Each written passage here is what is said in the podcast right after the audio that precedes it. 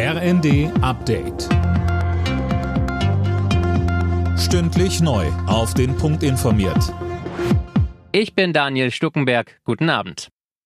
Der russische Präsident Putin hat eine einseitige Waffenruhe in der Ukraine angekündigt. Es wäre die erste Feuerpause seit Beginn des Angriffskrieges. Sie soll 36 Stunden dauern, von Freitagvormittag bis Samstagnacht. Fabian Hoffmann mit mehr. Putin ordnete die Waffenruhe mit Blick auf das anstehende orthodoxe Weihnachtsfest an. Zuvor hatte die russisch-orthodoxe Kirche dazu aufgerufen. Die Armee soll demnach an der gesamten Front die Kämpfe einstellen. Zuletzt hatte sich der Kreml noch gegen eine einseitige Waffenruhe gestellt, nun die Kehrtwende. Die Ukraine Ukraine lehnt eine Feuerpause ab. Ein Berater von Präsident Zelensky sprach von einer zynischen Falle und einem Element der Propaganda.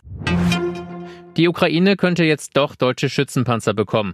Aus Regierungskreisen heißt es, Deutschland und die USA planen einen qualitativ neuen Schritt bei Waffenlieferungen. Wie die Süddeutsche berichtet, soll es um den Schützenpanzer Marder gehen. Gestern hatte Frankreich ja zugesagt, leichte Kampfpanzer an die Ukraine zu liefern. Dazu sagte uns FDP-Verteidigungsexpertin Strack-Zimmermann. Frankreich hat mit der Entscheidung, jetzt auch Panzer in die Ukraine zu liefern, den Knoten durchschlagen und macht damit den Weg frei für alle europäischen Partner, Panzer an die Ukraine zu liefern. Gesundheitsminister Lauterbach nennt die geplante Klinikreform eine Revolution im Krankenhaussektor. Bis zum Sommer soll der Gesetzentwurf stehen, sagte er nach einem ersten Treffen dazu. Das Ziel, mehr Qualität in die Kliniken bringen und diese gleichzeitig vor Insolvenzen bewahren.